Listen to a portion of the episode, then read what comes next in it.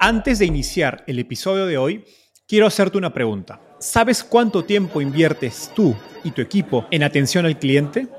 En el mundo de las startups, donde cada segundo cuenta y cada cliente es importante, Zendesk se convierte en tu aliado perfecto. Es como tener un equipo de superhéroes de atención al cliente a tu disposición. Zendesk es una plataforma omnicanal que integrará todos tus canales de comunicación como WhatsApp, email y redes sociales en un solo lugar. Gestiona tickets, ofrece una gran experiencia, aumenta tus ventas, pero sobre todo Construye relaciones cercanas con tus clientes gracias a Zendesk. Como beneficio exclusivo por ser parte de la comunidad startupeable, podrás probar el CRM de Zendesk completamente gratis por 6 meses. Y si decides continuar, tendrás 15% de descuento en tu primer año de contrato. Lo mejor de todo es que Zendesk escala de acuerdo a tus necesidades. Desde la oficina prestada donde empezaste hasta la compañía global que quieres construir. Compañías globales como Slack, Shopify y Airbnb confían en Zendesk para su atención al cliente. Ahorra tiempo, dinero y mantén felices a tus clientes.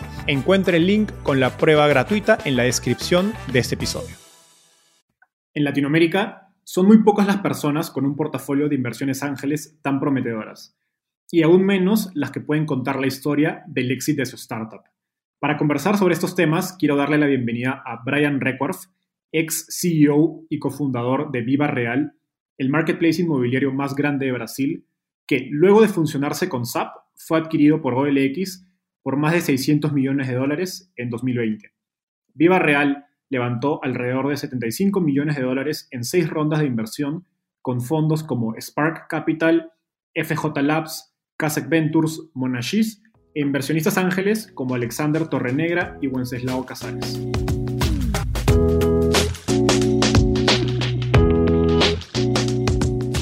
El emprendimiento en tecnología representa una oportunidad histórica para resolver los problemas más importantes de Latinoamérica. Sin embargo, existe un vacío de contenido educativo sobre cómo construir una startup. Soy Enzo Cavalier, fundador de Startupeable, la plataforma número uno dedicada a crear contenido en español para fundadores latinoamericanos. En este podcast, junto con emprendedores e inversionistas, profundizaremos en el ecosistema de startups y venture capital de nuestra región. Hola Brian, bienvenido al podcast de Startupeable. Es un gusto tenerte acá. Eh, nos conocimos hace unos meses vía Twitter y de hecho me, hubiera gustado hacer esta entrevista antes, así que qué bueno que estemos lanzando el podcast y tener la posibilidad de conversar contigo ya de manera en, vivo y grabado para el resto de personas que puedan escucharnos. Es un gusto, es un gusto estar aquí. Genial. Entonces, quiero empezar, eh, como, como escuchan el acento de Brian, él no es latino, eh, es, americano. Él es de California, si no me equivoco. Sí. Exacto. Y él se mudó hace algunos años a Latinoamérica para emprender y construir una compañía muy grande que se llama Viva Real. Entonces, quiero que nos empieces contando cómo llegaste al mundo de las startups de Latinoamérica. Pues yo creo que tiene sentido probablemente empezar con cómo llegué a Latinoamérica, eh, porque e, eso fue el principio y después como tuve que pagar las cuentas, entonces ya te cuento un poco más de cómo llegué a, construir una empresa, pero eh, básicamente en mi caso eh, eh, y en muchos casos yo creo que acontece que mi, pues una mujer que conocí en California, salimos juntos y ella volvió para Colombia, entonces decidí salir de, mi, de California en mi carro, y pasé por México seis meses conociendo todo México hasta llegué a, Costa Rica y vendí mi carro y compré un tiquete de ida en avión para Bogotá. Entonces le gusta decir a mi esposa que, que ella, ella me importó para, para Colombia. entonces pasé un rato en Colombia y eh, el startup vino después, pero tuve un poco de experiencia en un startup cuando tenía 19 años y eso como inspiró un poco el, interés. Eh, pero fue más una cuestión de no poder, eh, hablaba un poco de español, pero eh, no suficiente para como tener un trabajo real. Entonces, eso resultó que empezamos varios como iniciativas de startup estando en, en Bogotá con un socio que, que conocí en, en, en Colombia, Tomás. Genial. Y luego diste el, tú empezaste Viva Real en Colombia, si no me equivoco, y luego das el salto a Brasil. Eso, sí. Básicamente nació eh, como cualquier persona que está buscando empezar su vida, pues toca arrendar un apartamento. Entonces me, me costó mucho trabajo en el proceso. Eh, lo vi un proceso súper desorganizado, complicado, no transparente. Entonces, esos fueron los raíces, digamos, eh, las semillas plantadas que, que, me vino a la cabeza que pues tal vez puedo ayudar a arreglar ese, ese eh, como dicen en Colombia, ese despelote. Genial. Ahora, Brasil es, un, es como otro continente dentro de Latinoamérica, ¿no? Su ecosistema de startup es tan grande, sin embargo, pocas startups o pocas historias de éxito de startups brasileras creo que llegan a, conocerse en el resto de Latinoamérica, ¿no? Te diría quizás la excepción es Nubank, eh, cuyo, fundador es colombiano y pues ha lanzado en, México, pero las historias de compañías como 99, Logi, Quinto Andar, pues no necesariamente llegan a, Colombia, a, Brasil, a, México, a Argentina, también porque un poco se, suelen quedar esas compañías en Brasil porque el mercado brasileño es gigantesco. Entonces, quiero que, digamos, dicho por, eso, nos cuentes eh, un poco más de la historia de, de Viva Real ya en Brasil. Eh, digamos, ya nos contaste el problema que resolvías, pero cuéntanos eh, cómo era el mercado inmobiliario cuando tú llegaste a Brasil y cómo cambió, digamos, a, raíz de la llegada de Viva Real y, bueno, me imagino que en el camino aparecieron eh, otros, otros competidores y, digamos, dónde está hoy posicionada la compañía.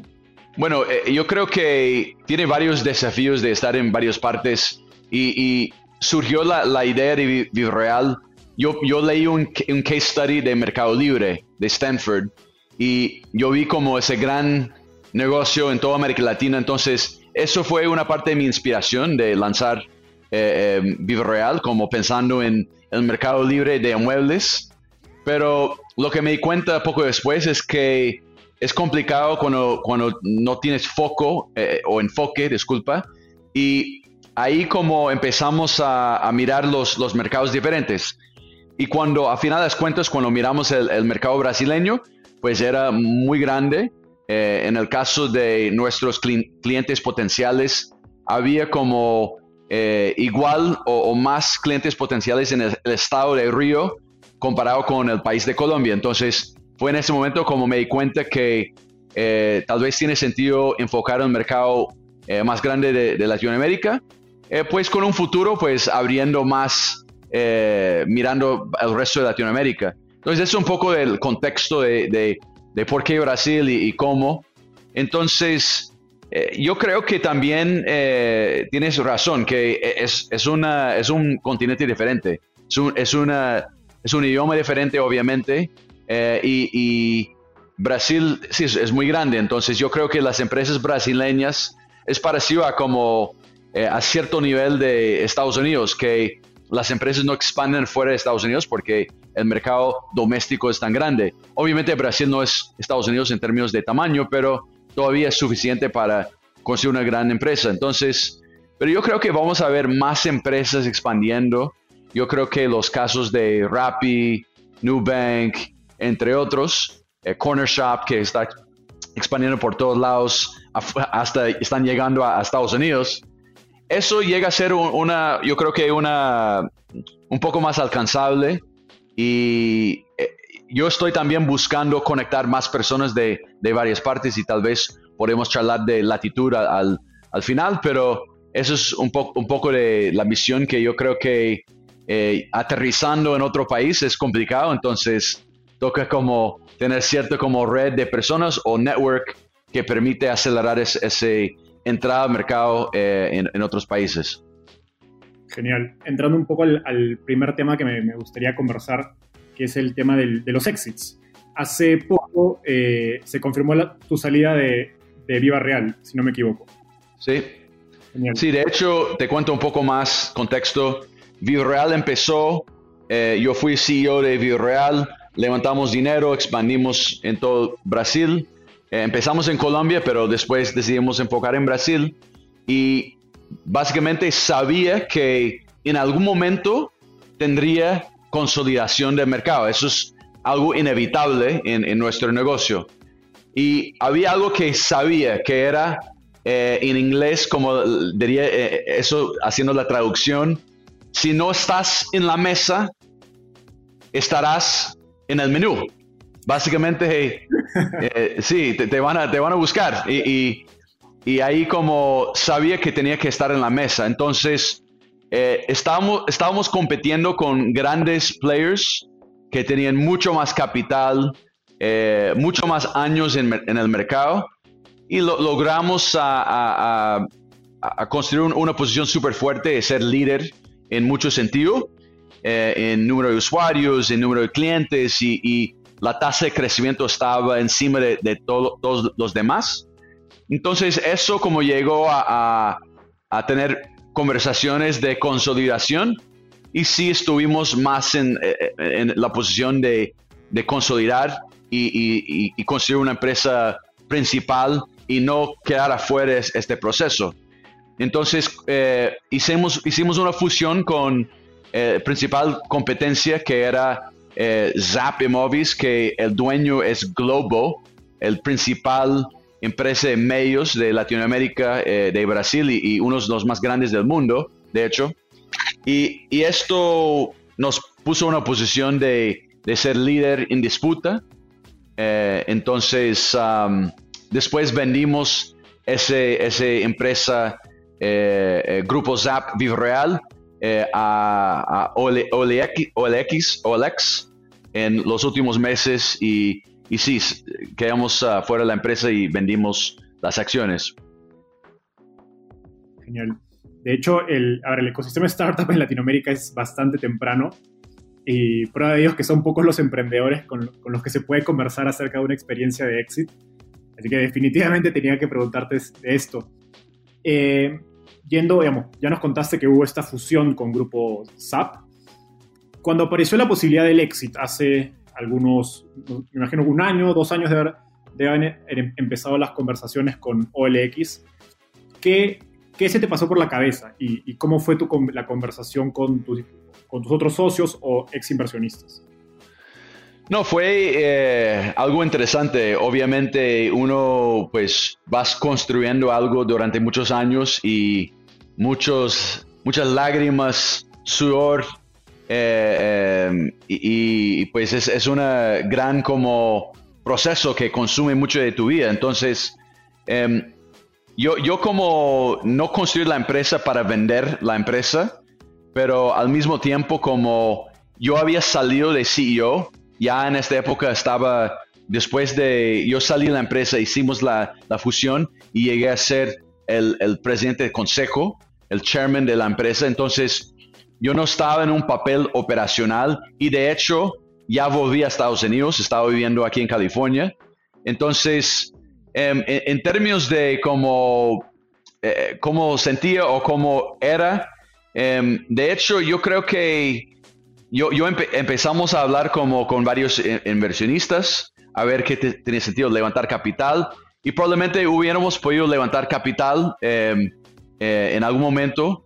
Em, no fue tan fácil porque después la fusión, eh, cuando pones dos empresas juntas que son como eh, compitiendo, no es como siempre uno más uno es equivalente a, tres. Eso, eso demora un tiempo. tienes desafíos culturales, tienes accionistas con intereses eh, diferentes. Entonces, para ser súper sincero, fue muy complicado y muy difícil. Y, pues yo tuve la experiencia de comprar empresas, eh, en varios casos cuando era CEO de Vivo Real, en este caso una fusión. Entonces, ah, em, pero llegamos a, yo vi que era una, una, más o menos un interés fuerte de, parte de OLX y entendía que estratégicamente era súper necesario para ellos. Entonces, mirando la situación como y el hecho de que no estaba en el día a día tampoco, yo me sentía que era el momento de, hacer cash out y, pues mi, mi, mi, enfoque dedicado a otras cosas. Y, consideraba ellos una buena como un buen socio en eso porque tenían cierto DNA parecía como una empresa tech eh, no planes de, de muchas veces en esas fusiones o, compras, cuando vendes la empresa, compran la empresa y, cortan todos los costos de la empresa. y eso era importante para mí como mantener como algo intacto que ellos estarían invirtiendo en la empresa. Entonces eso también fue una parte de la consideración. Pero al final las cuentas como una, una, decisión como mezcla de financiera y mezcla de, eh, el momento de, de, sacar adelante otra cosa y, tener ese como cortar el, el uh, en inglés el umbilical cord, ¿sabes? El cordón umbilical que tienen los bebés. Eso. Ah, exacto. Exacto. Eh, y en esta discusión con tus socios, eh, o digamos inversionistas, miembros del directorio, ¿qué, qué algo que me gustaría profundizar a nivel un poco más conceptual es qué framework o qué modelo mental o qué criterios utilizaron para decir, ¿sabes qué es el mejor momento para salir o no? Mira, en general, cuando eres un emprendedor y tienes buenos inversionistas, gente sofisticada que tiene experiencia, normalmente apoyan la decisión de los, los founders. Eh, eso, eso eh, no e, era mi decisión, como no es como ah, yo digo eso y, y, va a pasar, pero al final las cuentas como nuestros inversionistas hablando con Kazek, Monashis y otros, otros eh, fondos de venture capital, son ah, muy como enfocados en, en lo que si, si, no hay ganas de seguir manejando la empresa o que los founders o el equipo ejecutivo piensa que es la decisión correcta, em, apoyaron esa conversación. Entonces, cuando llegué a, tener esa charla con algunos inversionistas, lo difícil es que cuando vas creando una empresa y vas levantando capital de varios inversionistas, eh, la, gente que empezó contigo y los que venían después, muchas veces tienen como intereses un poco diferentes porque de pronto una expectativa o, un time horizon o eh, en, mi caso como levantamos dinero en nuestro Series, C a un valuation muy alto pues no era un negocio súper rentable para los que venían en el último ronda eh, para ser sincero entonces ellos invirtieron en un valuation súper alto entonces em, fue un pero a final de cuentas como ellos como hicieron bien y, no, nadie perdió dinero en, e, ese sentido. Entonces, eh, los que ganaban más dinero eran los que invirtieron al principio, que corrieron mucho más riesgo también. Entonces, eso es natural y me siento como apoyado en el sentido de que eh, decidimos que era la cosa cierta y, y a fin de las cuentas, pero te cuento que, no fue tan fácil decisión porque mentalmente sabía que éramos capaces de hacer algo mucho mayor, aunque la salida fue una buena, una buena transacción eh, con un valuation como relevante y, interesante. Pero siempre como emprendedor, eh, tú tienes esas grandes ambiciones y si estoy siendo sincero con mí mismo, me siento que no logramos lo que hubiéramos podido lograr, pero al final las cuentas como eh, todavía soy medio joven, más o menos, tal vez más viejo que, quien está escuchando, pero ah, me siento que tengo unos buenos años eh, pensando en el futuro. Entonces, en ese sentido, eh, era la cosa que dedicando más tiempo a nuevas, nuevos proyectos y, energía en en nuevas startups o emprendimientos es lo que tiene más sentido para mí en ese momento. Em, ¿Y qué, digamos, y un poco para cerrar esta parte del éxito, qué recomendaciones o lecciones te llevaste que le darías a otros emprendedores enfrentando eh, un proceso, la posibilidad de un éxito hoy? Bueno, yo creo que tal vez no es como directamente la respuesta a, exit y tal vez toco eso un poco en, en unos minutos, pero yo creo que yo hablo con muchos emprendedores que, em, que, miran como fusiones de una forma, una, una perspectiva como simplificar y cualquier negocio, primero, es mucho más complejo que se ve. Eh, se, ve como, eh, se ve la historia de Corner Shop y, y piensa, no, eso, eso fue una venta rápida y fácil y todo. Básicamente, yo, creo que en ese sentido, pues es algo, eh, mi, mi, consejo principal sería, pues nada de eso es fácil. Y, y yo creo que toca tener las, las expectativas como donde deben estar, que es, todo eso es muy difícil. Y se ve como más fácil de, de afuera, pero eh, demora más tiempo, todo. Y es como eh, el tema de fundraising también. Como uno se ve eso, lee TechCrunch, ah, X empresa levantó 10 millones de dólares, pero eso es una empresa casi nueva.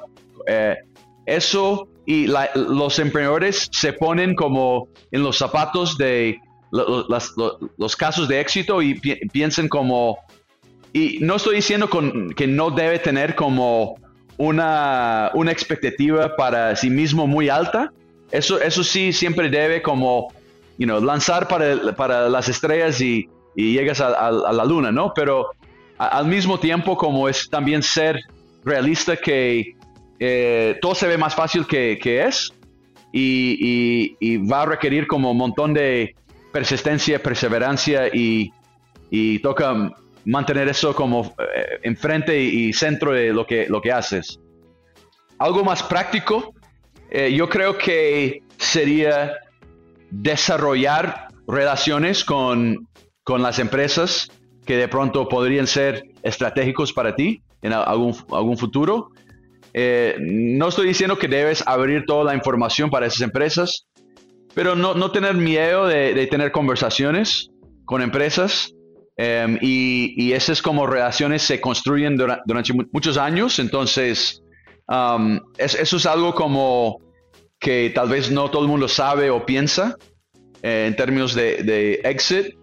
Y a, final de las cuentas como lo que resulta un buen exit eh, y en mi caso pues fue un buen exit pero hubiera sido mucho más fuerte eh, y mucho más pesado el exit si tuviéramos como un montón de compradores al mismo tiempo.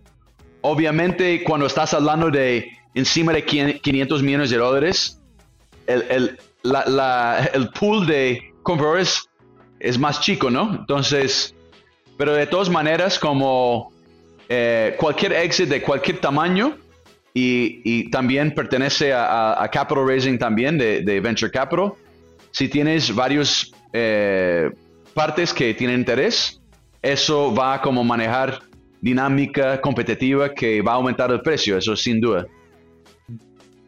Sí, me, suena que es un proceso muy similar al de fundraising, como lo he descrito, y creo que lo importante es lo, sobre todo lo inicial, ¿no? tener expectativas muy realistas sobre qué implica un proceso de adquisición, porque es, es sin duda muy desgastante, yo he estado del otro lado, hemos como en banca de inversión hace un par de años, y pues sí, o sea, diría que incluso duran mucho más que los procesos de fundraising de startups tradicionales, ¿no? O sea, seis meses, un año son tiempos normales o hasta pequeños para un proceso de, de money. Sí. De la primera conversación eh, hasta el, cerramos el negocio y miramos como opciones de fundraising también, pero primera conversación que tuvimos eh, fue en enero 2019 y yo, yo llamé eh, un amigo eh, un conocido que se llama Larry Ilg, que él trabaja en Naspers, es el CEO de Naspers como venture. Y yo había conocido a él a través de su tiempo en Trulia. Trulia es una empresa en Estados Unidos que fue vendido por Zillow por 3.5 mil millones de dólares. Y él, y él, sí, Pete Flint, que fue el CEO de NFX ahora, un inversionista muy bueno. Y básicamente esta conexión que hizo con él Larry, cuando estaba en Trulia, él me mandó un term sheet para comprar eh, Real, no comprar, sino para invertir en Vivo Real, en nuestros Series B. Entonces, él era un ejecutivo en ese startup y después, como años después, llegó a ser el CEO de Naspers Ventures. Entonces, OLX, el dueño es una parte de Naspers. Entonces, yo le llamé y dije, mira, estamos buscando 100 millones de dólares. Eh, tú tienes interés de, de, charlar. Y ese como empezó la conversación del exit. Eh, pero estuvimos buscando capital eh, ¿no? Minority capital. Entonces yo creo que eso es también otra, otra, otro tip que muchas veces cuando como, eh, primero yo no tomaría dinero, muchos casos de corporate venture, eh, si no fuera como eh, Google o una entidad como realmente afuera de la empresa como principal. Em, y porque corporate venture tiene sus intereses cuando, cuando son empresas. Y, pero de todas maneras, como tal vez una empresa muy grande tiene sentido, pero eso empezó la conversación de, comprar toda la empresa a través de una, una charla sobre un minority investment. Entonces, eso fue como empezar a, a, mover las ruedas, ¿no? Y, la transacción se cerró hace unas semanas, si no me equivoco. más o menos, más o menos. Cerramos la, firmamos la transacción en mayo, eh, disculpa, en marzo 2020 eh, pero demoró seis meses para la revisión de anticompetitivo, ¿no? Em, entonces demoraron seis meses en aprobar el, el deal, pero sí eh, fueron más de un año. Em, entonces demora mucho. Sí, totalmente. Vale, ahora sí, vamos al siguiente tema del que me gustaría hablar, que son las inversiones ángeles. Por, el mismo, por la misma razón que conversábamos antes, que es que aún son pocos los exits que han habido en Latinoamérica. En nuestra región no existe la figura de los ángeles eh, exfundadores o angel operators, como también le llaman en Estados Unidos, que en Silicon Valley ha agarrado mucha fuerza en los últimos años, y de algún modo es tu caso. Eh, incluso muchos fundadores, de lo que leo sobre Estados Unidos, sobre todo Silicon Valley, prefieren, eh, prefieren este tipo de inversionistas por encima de algunas firmas de venture capital, porque saben que estos ángeles les pueden aportar más experiencia operativa, expertise en algún sector o en algún área de negocio, como puede ser producto, growth, etc. Entonces, ahora que ya tuviste un exit, eh, un poco me interesa conocer cuál es tu rol del otro lado de la mesa. Sé que has empezado a invertir como ángel hace algunos años eh, y estaba revisando tu portafolio y encontré varias de las startups más potentes de Brasil y Colombia, como Quinto Andar, eh, La House, Lifted, Torre. Entonces, cuéntanos, ¿por qué decidiste empezar a, invertir como ángel? Bueno, respondiendo puntualmente tu pregunta, fue por accidente, ¿no? Eh, cuando, estás emprendiendo y levantas capital de buenos inversionistas como Kazak y Monashis, eh, los otros founders te buscan y dicen, ¿cómo te fue? ¿Qué, qué dices? ¿Qué recomendaciones tienes? Entonces, eso fue como por puro accidente, como eh, Gabriel de Quinto Andar, por ejemplo, me, buscó y había levantado como unos que 20 millones de dólares cuando, cuando nos conocimos y él tenía interés eh, en, aprender más y, tener apoyo de otros emprendedores también que habían hecho o ejecutado un negocio parecido. Entonces, en este caso, como yo le pasé como mi feedback de, de que funciona y no tenía mucha liquidez, pero coloqué un cheque allá de todas maneras em, y eso como empezó a, replicar, ¿no? Como otros emprendedores. Entonces, yo creo que primero, los mejores inversionistas son los operator angels en mi punto de, mi punto de vista en la fase temprana, en el, seed. Y yo creo que eh, lo que vi en mi caso fue algo parecido y también fue por accidente, porque cuando levanté dinero como CEO de Vida Real, de hecho, fui rechazado a un montón de inversionistas eh, por muchos años. Y, vamos a también ser eh, directo que tampoco había un ecosistema casi. En, entonces, para ser justo, es que no había muchos fondos. Eh, los fondos que conocemos hoy en día no estaban. Entonces, em, eso fue como interesante, ese como rechazo Em, llegó a, ser un momento en que después de 30 eh, nos, conocí un inversionista, de hecho dos inversionistas al mismo tiempo. Eh, primero fue un, un, tipo se llama Simon Baker. Y Simon Baker era un CEO de casi la misma empresa que Real en Australia. Y era un caso de éxito total. Eh, valía mil millones de dólares, estaba en la bolsa en Australia y un caso súper exitoso. Entonces conocí a, Simon y terminamos como, de hecho, conversando por muchos años igual. Y al final las cuentas, como le invité a, conocer a Real, de hecho, no fue como un ángel típico que conocemos como actual. Em, y, después te cuento el segundo ángel que invirtió, eh, porque es un ángel como más como tradicional.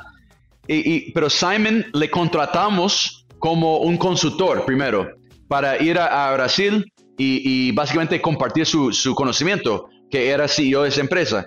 Entonces, cuando él llegó, eh, de hecho, cinco días, cinco días antes de la llegada de, él, eh, tuvimos que pensar cómo vamos a pagar a esa persona, eh, porque, porque no teníamos plata para pagarle. Entonces, lo que hicimos fue organizar un evento en que invitamos nuestros clientes potenciales en São Paulo para escuchar ese como consultor, ese, ese experto, hablar sobre eh, marketing digital en el sector inmobiliario, eh, prácticas como internacionales, lo que llamamos. Y básicamente invitamos a esos eh, clientes potenciales a escucharle y le dijimos, mira, estamos pagándote, tienes que hacer una presentación. Él hizo una presentación, cobramos los clientes para escucharle y pagamos el evento y al final de, pagar las cuentas con, con, los clientes, terminamos cerrando los primeros 50 contratos de, ese, esos clientes que asistían al evento y él terminó saliendo, creen, él quería invertir, invertir después de eso porque vio, que, eh, que tenía como un potencial grande. Entonces eso como conseguimos el primer inversionista, no tradicional, pero sí lo que vino con, con Simon, más que el dinero, es que el conocimiento tan puntual de qué, cómo crecer ese negocio, qué tenía sentido. Eh, en muchos casos le llamaba porque me preocupaba con una cosa, que la competencia compró esa empresa eh, de, de, dados y va a cortar los dados a nuestro portal. Y él siempre tenía como tanta claridad que no gasté energía porque decía, eso, eso, eso no es nada, enfócate en eso. Eh, entonces eso ayudó mucho a agilizar mucho más los negocios. Y yo creo que Buenos Ángeles hacen eso. Obviamente Buenos Ángeles no te cobran eh, por asesoría. Um, entonces eso, eso pasa en México y otras partes, ya que como el ecosistema no está tan desarrollado todavía, pero no lo recomiendo. Eh, busca ángeles que son generosos con su información. Él terminó siendo como extremadamente generoso con su información eh, terminó ganando mucho dinero y además levantó mucho eh, valor en la empresa con sus mejores prácticas. El segundo ángel que fue más tradicional eh, y, te voy a como hacer la conexión de, los beneficios de tener Operator Angels en su cap table, era una persona que se llama Greg Waldorf. Greg Waldorf fue el primer inversionista en, en, Trulia, la empresa que mencionamos que fue vendido para para Zillow.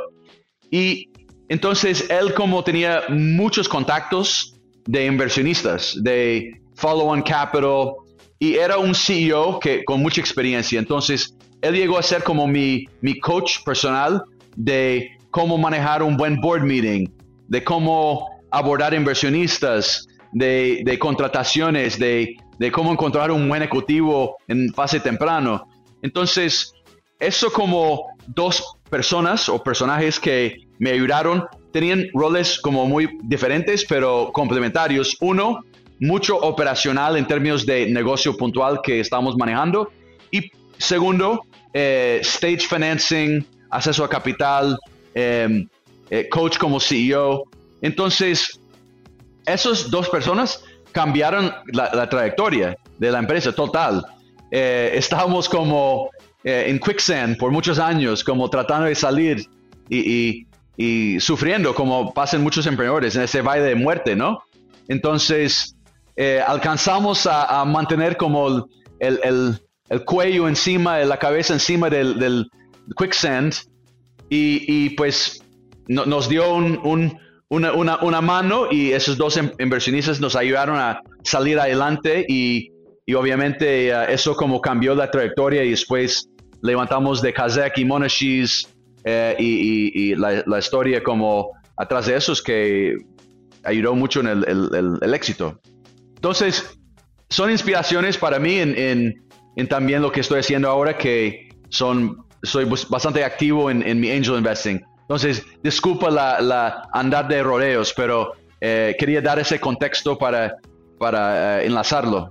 No, total, hace total sentido. O sea, de hecho, es, es como si ellos ya hubieran vivido todos los problemas que tú, tú estabas por enfrentar. Entonces era básicamente como que ellos, así hace dos años, yo vi tal problema que tuviste, te doy la respuesta exactamente de lo que hice.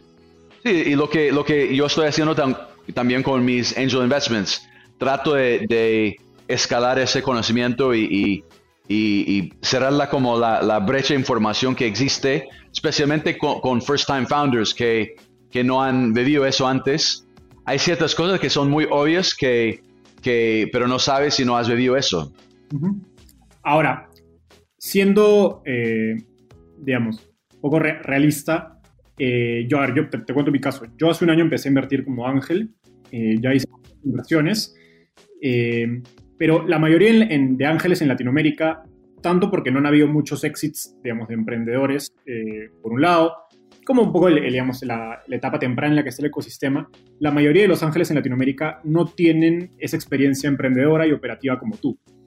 Entonces, lo que me gustaría preguntarte es, ¿qué recomendaciones me darías a mí o a esos otros ángeles al momento de hacer una inversión ángel y pues al momento de aportar valor al, emprendedor después de invertir.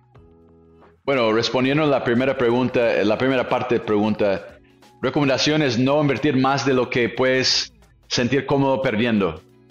Sería mi primer, mi primer consejo, porque lo que, lo que va mal es cuando inviertes dinero que de pronto es demasiado para una persona y ya como empiezas a preocupar con todas las cosas.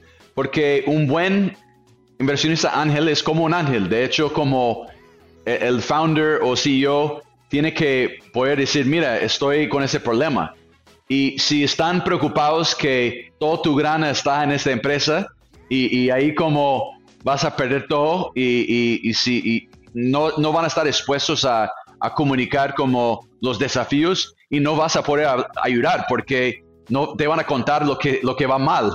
Y, ahí si no comenten que va mal, pues no hay forma de agregar valor en mucho, mucho sentido. Entonces, eso sería como mi baseline. Pero más que eso, como tomando en cuenta eh, o teniendo en cuenta la, parte de no tener una experiencia operacional, mire, yo creo que em, cuando uno piensa en inversión, eh, en venture capital, en ese como asset, esa clase de activos, Puedes pensar en, tres cosas. Es dinero, es network y conocimiento. Yo, yo, pienso que son tres cosas. Para ser súper sincero, los, fondos de venture capital hacen súper bien el dinero, hacen más o menos bien, algunos mejores que otros, el network y, y el conocimiento, ¿no? Y muchos de los fondos no tienen experiencia operacional tampoco, pero Em, lo que vas construyendo es reconocimiento, de padrones, ¿no? Que existen. No sé si está bien hecho en español, pero... Reconocimiento de patrones. Patrones, sí. Pattern recognition, ¿cierto? Y eso es algo que cuando vas como con más experiencia y has hecho más deals y has visto más escenarios, tú vas agregando más como porque ves una cosa aquí y aplicas aquí. Pero diría que em, más que todo lo que puedes agregar valor, eh, probablemente como teniendo una red, por ejemplo, de hecho que estás haciendo podcasts aquí, eh, eso, eh, entrevistas, eso va a ampliar mucho su red. y yo creo que es una forma inteligente de, de tomar gente ocupada y decir, mira, quiero charlar contigo, quiero escuchar. La gente está súper expuesto eh, si tienes preguntas, eh, a responder y, compartir. Y yo creo que eso es algo que eh, hustling para los emprendedores tú puedes hacer. Y ahora que hemos hablado, de, pronto me vas a mandar un contacto de alguien que está en a una empresa interesante y ya te conozco un poco mejor. Em, y, de pronto reviso un poco con un poco más, más, más tiempo. Entonces, yo creo que debes enfocar en, ampliar su red de personas y su red de influencia. Y, además, como yo creo que founders también no son súper buenos en, relaciones públicas, en, entonces no tienes que tener como un, una experiencia como CEO o, operator de, un startup para saber que, eh, cómo conectar con una, una periodista que tal, vez le interesa. Entonces, es buscar tu, tu superpower, su superpoder y lo que sea y tratar de explotar ese superpoder lo máximo. Y, y, la última cosa que diría es, don't get in the way. Porque eso vuelve al primer tema, de, de no preocuparse tanto que tienes que, eso tiene que funcionar. Entonces, eh, yo, yo digo que en inglés, you don't want to you don't want to raise money from widows and orphans, you know? lo, lo traduzco, no quieras levantar capital de viudas y, huérfanos. Exactamente, entonces ahí se pone un poco de estrés, ¿no? Eh, eh, y, entonces e, eso como yo creo que no preocupándose eh, con todos los detalles y tratando de ser realmente como, como separar lo emocional de lo racional, que dinero es, resulta ser algo emocional muchas veces. Entonces, si puedes como yo creo que no siendo un problema para, para el founder, ya, ya estás como no agregando valor, pero por lo menos no estás como, eh, sí, siendo un obstáculo, ¿no? Sí, hay una, hay una frase que dice, los emprendedores sobreestiman el valor que puede aportar un inversionista y subestiman el daño que les puede generar. De acuerdo total, sí. Ahora, ya para cerrar esta parte de, las inversiones ángeles, a ver, es startupeable, digamos, el podcast es escuchado y el blog es leído por muchos fundadores de Latinoamérica. Cuéntales, digamos, pichales eh, a Brian como ángel. ¿Qué buscas tú en un fundador y qué pueden esperar ellos de ti que conviertas en tu ángel? Bueno, primero tengo como dos tipos de formas que me, me estoy involucrando, ¿no? Como en, en, en algunos casos como eh, coloco un cheque y, eh, y ahí como les digo, suerte, eh, estoy, estoy, estoy aquí para ayudar, pero para ser sincero, como em, el volumen de inversiones que hago eh, hoy en día es complicado como acompañar cada, cada proyecto y estar. Entonces, separo como un poco de los que estoy muy cercano a esas empresas y otros que ah, coloco un cheque porque creo que em, y de todas maneras, como cuando coloco un cheque y no estoy súper cerca, todavía agrego valor porque sí tengo un network de, personas y, eso como ayuda por lo menos. Em, hay una cosa en, Silicon Valley que se refiere a signaling. Y signaling, eh, mandando un señal positivo, es algo básicamente que pasó conmigo, por ejemplo, con Greg y Simon, los dos inversionistas. Cuando ellos invirtieron en la empresa, los, inversionistas institucionales saben que ellos tienen cierta reputación o cierto como conocimientos de cierto tema o, sector. Entonces eso genera más confianza y cuando inversiones, inversionistas, digamos, eh, institucionales miran oportunidades, miran miles de, de, oportunidades. Entonces, si reconocen a alguien en el cap table, eh, si eh, el, el, founder viene de Stanford. Esos son señales. Y, y, eso como vas sumando esas señales y es como el, el, otra vez ese patrón, ¿no? Que existe. Ah, eso es un patrón. Eso tiene, tiene eh, algo como que me da cierta orientación que tal vez ese founder está en un camino cierto. Y eso es algo que a algunos inversionistas no les gusta decir que les afectan, pero sí les afectan y están conscientes de eso o subconscientemente como afecta la... la, Entonces, en, términos de mí como, como agrego valor, mira, estoy haciendo un montón de cosas hoy en día. Eh, empecé esa comunidad, entonces estoy tratando de como escalar más el, la mentoría, eh, disculpa, mentorship, sí, mentoría y otras, eh, y apoyar más como no solamente dependiendo de mí, en, cada, cada, cosa, pero sí me siento con founders, eh, eh, agrego valor, reviso decks, eh, conecto los mejores founders con los mejores inversionistas, es algo que, que hago em, constantemente, todos los días. De hecho, estoy haciendo eso por WhatsApp, por email. E, es, es una cosa diaria en mi trabajo. Entonces, ¿qué busco? Yo creo que una forma que, de sintonizar eso como y, resumirlo, una analogía que me gusta es de la pesca. Entonces estuve, estuve en, Baja California hace poco, entonces de pronto puedo como pensar en esa analogía aquí y aplicarlo para, para el segmento latinoamericano y, sobre todo los mexicanos. Entonces, este eh, ejemplo, digamos, son tres cosas. Cuando estás pescando, em, puedes mirar como, por ejemplo, dónde estás pescando. Eh, si sigamos es en el mar de Cortés y sabes que hay un montón de, de, peces y que hay mucha, mucha actividad, eso es el tamaño mercado, ¿no? Eso es, eso es, eso es tu, tu, mercado potencial eh, que está allá. No vas a un sitio donde no hay, no hay peces, ¿no? Entonces, en ese sitio sabes que en Baja California tiene mucho pez, ¿no? Tienes también eh, quién está pescando, ¿no?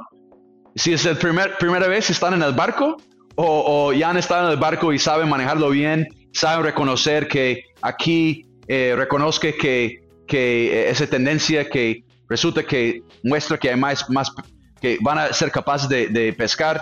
Eso es otro, otro factor. El tercer punto, que creo que es súper valioso, es quién más está pescando, ¿no?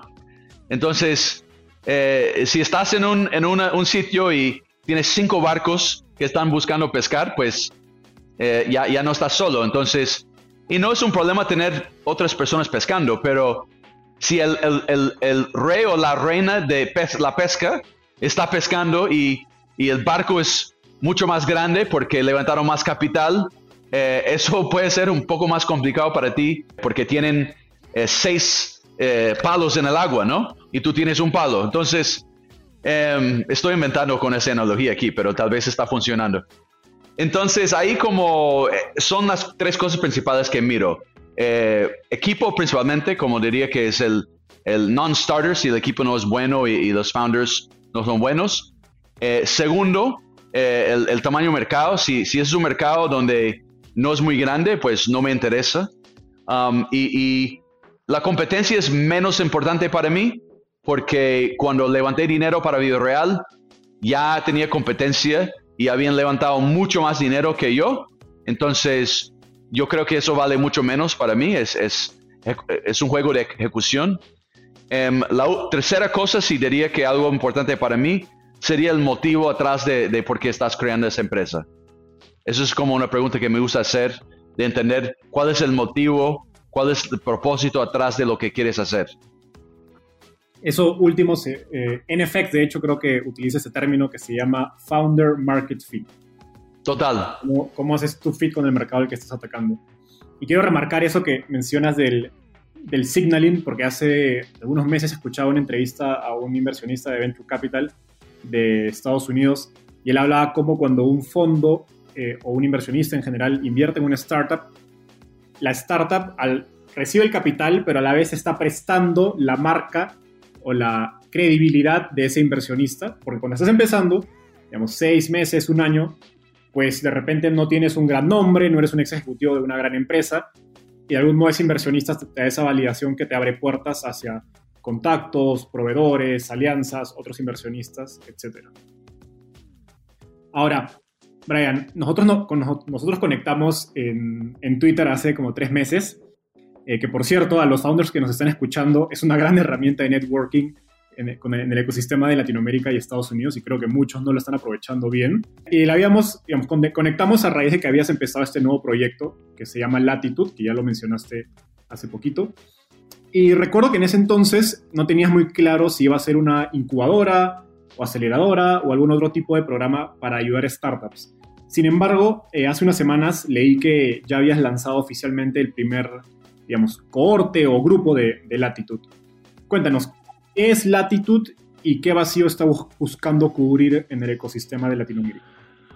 Bueno, por en cuanto lo que es es una comunidad eh, de emprendedores, eh, cuando yo empecé Video Real, pues eh, yo me di cuenta que es súper solitario Entonces, se necesita su comunidad, otros emprendedores que están en lo mismo, que puedes hablar sobre sus desafíos, problemas, oportunidades. Y eso es algo que durante la pandemia, como me, di cuenta que había falta mucho esto. Y no solamente como en Brasil, no solamente en México, no solamente en Perú, Colombia, sino algo que eh, conecta a muchas personas de todas partes porque muchos de los problemas eh, y los desafíos son parecidos. Entonces, eso fue como el, digamos, el origen de la idea tras de latitud, es encontrar los mejores emprendedores de la región y conectarlos con, con, con cada uno y también conectarlos con eh, mentoría y, inversión y otras cosas. Entonces, fue básicamente una forma de, me conecté con eh, mis co-founders uh, Gina uh, y Yuri Danochenko y los tres como teníamos interés en, en levantar el ecosistema, eh, un interés en reinvertir en, en el ecosistema y, y, tratar de como elevar el ecosistema, entonces eh, nace eh, con esa necesidad. Si estás en San Francisco y tienes una pregunta sobre mejores como prácticas de, de crecimiento, de growth, tú cruzas la calle. Entonces, aquí en Latinoamérica lo que tenemos que es hacer es democratizar más información em, y, y, conectar más emprendedores. Y el otro día estaba hablando con, con uh, en un grupo de emprendedores que estábamos conversando con Marcos Galperín y de, de, Mercado Libre. Y obviamente es un emprendedor como de gran, gran inspiración, pero Marcos Galperín está 15 pasos adelante de, los emprendedores en Latinoamérica, o, o, 40, o 100. Entonces, lo que se necesita son emprendedores que están un pasito, dos pasitos adelante, dos, dos seis meses, un año, dos años. Entonces, eh, eso fue el enfoque. En términos de lo que va a ser y lo que queremos conseguir con eso, eh, para ser sincero, como estamos todavía decidiendo qué queremos hacer. Una cosa que sé, si tienes una, una, una red de, de, buenos emprendedores que se están ayudando, apoyando y que están consiguiendo grandes empresas de ideas súper ambiciosas, van a salir nuevas empresas súper buenas y va a ser una oportunidad sin duda. Entonces, eh, lo mínimo como me da acceso a, a, inversiones propios que puedo hacer como Ángel y máximo pues podemos hacer algo diferente. Puedes, puede, salir una, nuestro propio startup para dentro de ese, ese, esa comunidad. Es que cada día estamos aprendiendo de qué son los desafíos. Es como un gran eh, discovery, ¿no? Descubrimiento de cliente. Entonces estoy escuchando eh, estamos creando contenido eh, porque estamos respondiendo preguntas. Traemos como alguien de, de, de, Estados Unidos que es experto en, en, un cierto tema o alguien local de México. Y ahí como democratizamos más información y se, se reúnen los mejores emprendedores. Sin duda va a salir algo interesante con eso. Eh, estamos en la fase de descubrir qué va a ser.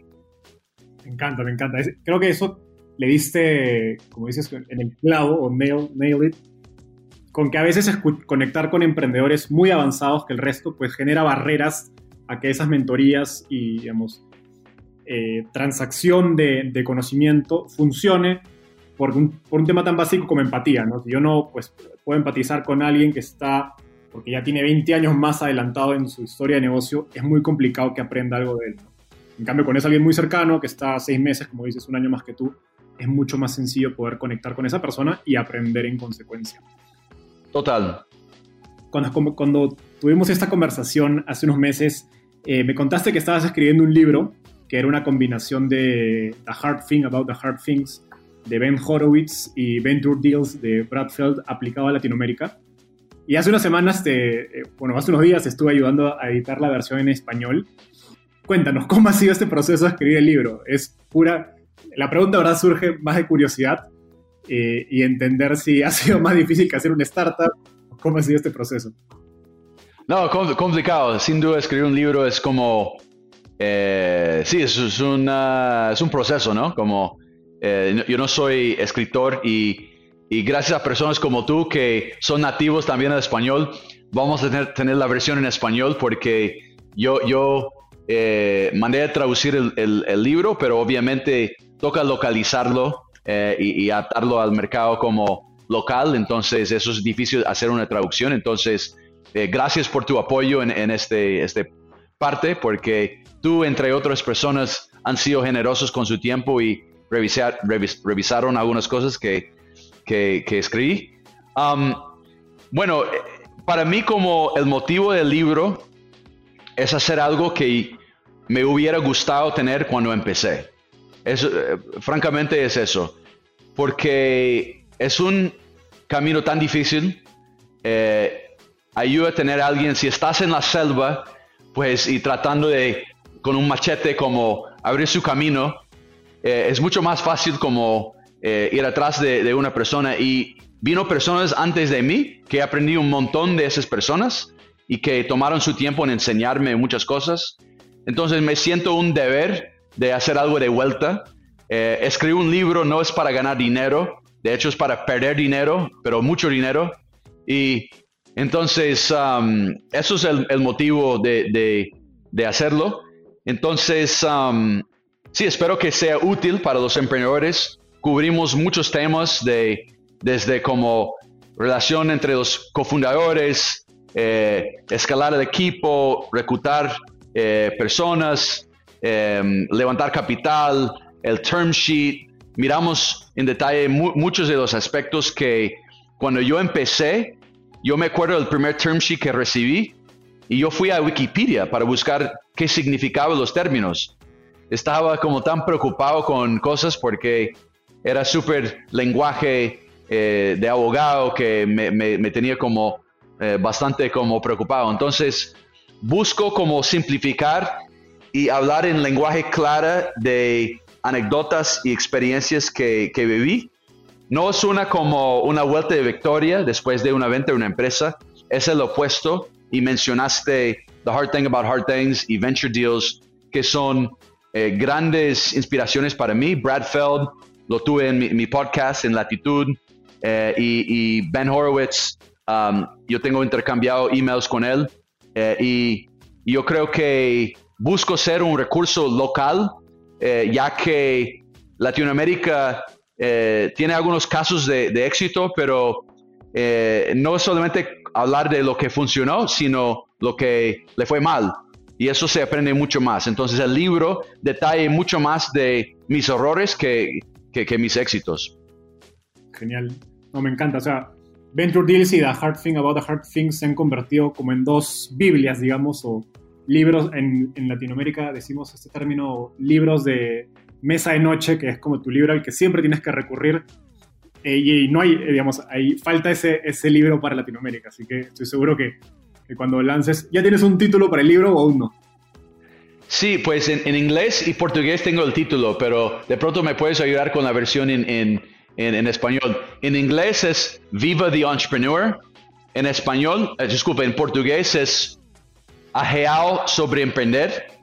Um, y entonces tengo que buscar el título en español que todavía está en proceso. Entonces, de pronto después de esa charla, eh, me, avisas que, tiene más sentido. Eh, me, cuesta trabajo en, en, español porque como tiene masculino y femenino, femenino y no me gusta, no quiero hacer algo viva de emprendedor, porque eh, eh, hay muchos emprendedores también. Entonces, eso eh, cambié el, título en, portugués, que mi empresa de, publishing ah, lo, ayudó con eso. Entonces, tengo que mirarlo en español. Entonces, estoy abierto, a sugerencias. Genial, yo voy a hacer un, brainstorming y ahí te paso algunas ideas. Ahora, Gracias. vamos a la parte final del al último segmento de la entrevista yo le llamo ronda de tweets. Yo voy a decir una afirmación corta y me tienes que responder en lo que te toma escribir un tweet, como máximo un minuto. Ok. ¿Listo? Vale. Estoy viajando de California a Ciudad de México. ¿Qué libro debería leer? No, no vale decir el tuyo. um, ese libro se llama Shantaram. Entonces, no, no es un... Si quieres uno de negocios, le paso otro de negocios, pero eso como es un viaje largo, eso, eso te va como, es un libro sobre un loco de, de Nueva Zelanda que de hecho estuvo en el cárcel eh, por, por, muchos años y salió de cárcel, como escapó de cárcel, fue a la India y básicamente estuvo en, digamos, los, los, uh, los slums of, of, of India y terminó como cambiando su vida y crió como unas eh, clínicas de salud, eh, pero siempre fue como una, digamos, evitando la policía básicamente, pero cambió su vida y, escribió ese libro. Es un libro muy loco y muy interesante. Eso va, eh, si estás manejando. Eso es para como los, los que quieren leer un libro largo y, y interesante, no sobre negocios. El, el, libro de negocios que yo creo que diría que hay unos, unos libros que me afectó mucho en mi, mi vida emprendedor. El primer libro de negocios que me cambió la forma de pensar es La cola larga o The Long Tail by Chris Anderson, que es un libro ya como casi 20 años, pero me dio la idea de vida real por, por, por la, la, estructura de pensar en, en, uh, en, en Internet y el, the long tail como un, un, una oportunidad de negocio. Entonces, uh, esos son dos libros eh, que de pronto eh, vale la pena eh, leer o escuchar. Genial. ¿Cuál es el inversionista que más ayudó a construir Viva Real y por qué? Yo creo que el, el, la persona como, es difícil decir una persona porque obviamente es como decir quién es tu, tu hijo favorito, ¿no? Um, es, pero podría decir que en la fase temprana de la empresa, um, esas dos personas que mencioné, Simon Baker y Greg Waldorf, um, Simon fue increíble en términos de, eh, de ejecución y estrategia y, Greg en, en, términos de ser un coach y realmente como pensarlo y llegué a ser un CEO por, por su, su guidance, ¿no? su, su ayuda. Entonces, es, esas dos personas eh, que eran inversiones ángeles um, y, y, pues otra persona que estoy muy cercano a, a, Nico Sakasi de, de Kazek también, que fue un inversionista muy bueno Em, que mantengo una relación muy cercana con él, eh, sobre, eh, sobre todo como impresionante lo que han hecho, um, pero obviamente tendría que mencionar los demás impresionistas, pero um, él, él, fue una persona de, desde casi del, comienzo en términos de inversión eh, institucional hasta final de la venta, que fue muy próximo y, y muy un gran, gran ayuda. ¿qué te gustaría cambiar del mundo de las startups en Latinoamérica?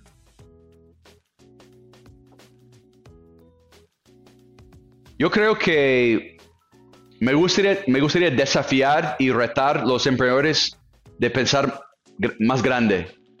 Yo creo que yo vi eso cuando estaba en Brasil y yo estuve en, en São Paulo y fui a un viaje con Monashis a China y fuimos a Beijing, Shanghai y Hangzhou, donde está Alibaba. Y visitamos eh, Tencent, eh, Alibaba, muchas empresas como chineses. Y estaba como aterrado de, de, lo, de lo, grande que estaban pensando los emprendedores.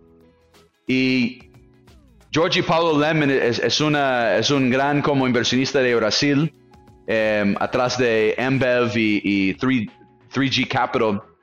Y él siempre dice que cuesta lo mismo soñar pequeño y, soñar grande. Entonces, ¿por qué no soñar grande? Yo creo que los emprendedores de, Latinoamérica me gustaría que pensara un poco más grande y, no solamente local, sino global. Y no pensar que la mejor empresa de, de Chile, la mejor empresa de Argentina, la mejor empresa de México, sino la mejor empresa del mundo y pensar en comparación como con las mejores empresas en el mundo, no de su, su región. O, entonces yo creo que eso es mi, lo que me gustaría un poco, ver un poco diferente. ¿Quién es un emprendedor al que crees que debería de entrevistar y por qué? Yo creo que tú conoces um, Rodrigo from La House. He compartido algunos mensajes con él, sí. Yo creo que sería una buena charla con él. Mexicano, vive en Colombia, haciendo el PropTech como futuro muy, muy impactante. Eh, están eh, ya en varias ciudades, varios países, ya eh, están creciendo muy, muy bien y es un equipo muy talentoso. obviamente toca como incluir que soy inversionista ya, ¿no? Em, pero mi, mi co-founder de Vida Real, él está liderando una, una parte del equipo allá de, de, crecimiento y producto. El equipo es demasiado bueno y, y yo creo que sería una charla interesante. Y además, él tiene ya el sistema de audio súper super bueno, eh, que, que, estuvimos como hablando de eso cuando eh, yo empecé mi podcast. Entonces, eh, yo, yo creo que él sería un buen candidato y estoy feliz de, de conectarte. Genial. Eh, muchas gracias, Brian, por estar acá. Llegamos al final del podcast. En verdad, la, la charla se, se, alargó un poco más de lo esperado, pero ha, estado buenísima. Eh, bueno, pueden encontrar a Brian en Twitter como arroba Brian se escribe R-E-Q-U-A-R-T-H. Y en, bueno, en latitude.com, que es la comunidad de emprendedores que, en la que está lanzando Brian. Eh, te dejo ¿Qué, últimas palabras te gustaría dar antes de, antes de terminar? No, creo que eh, el, camino es difícil, eh, pero pues todos que están escuchando, eh, yo no fui a la mejor, la mejor universidad, no fui, no, no, vino en una familia de muchas conexiones en startups y, y yo creo que eh, es un camino difícil, pero se puede hacer muchas cosas en Latinoamérica y estoy animado por lo que viene. Y pues uh, sí, me gustaría escuchar de, de, ustedes. Me buscan en Twitter uh, y, sería bueno tener una, charla con quien está uh, escuchando y espero que, que nos conectamos en un futuro. Genial. Gracias, Ryan. Ok. Bye.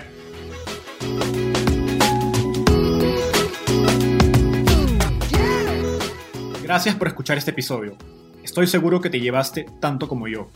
Suscríbete a nuestro podcast para seguir aprendiendo de los principales referentes del ecosistema startup en Latinoamérica. También visítanos en www.startapeable.com donde encontrarás guías, herramientas e historias valiosas para startups. Y en todas nuestras redes sociales como Startapeable. Conmigo es hasta un próximo episodio con un nuevo invitado. Nos vemos. Startapeable, el recurso número uno para startups en Latinoamérica.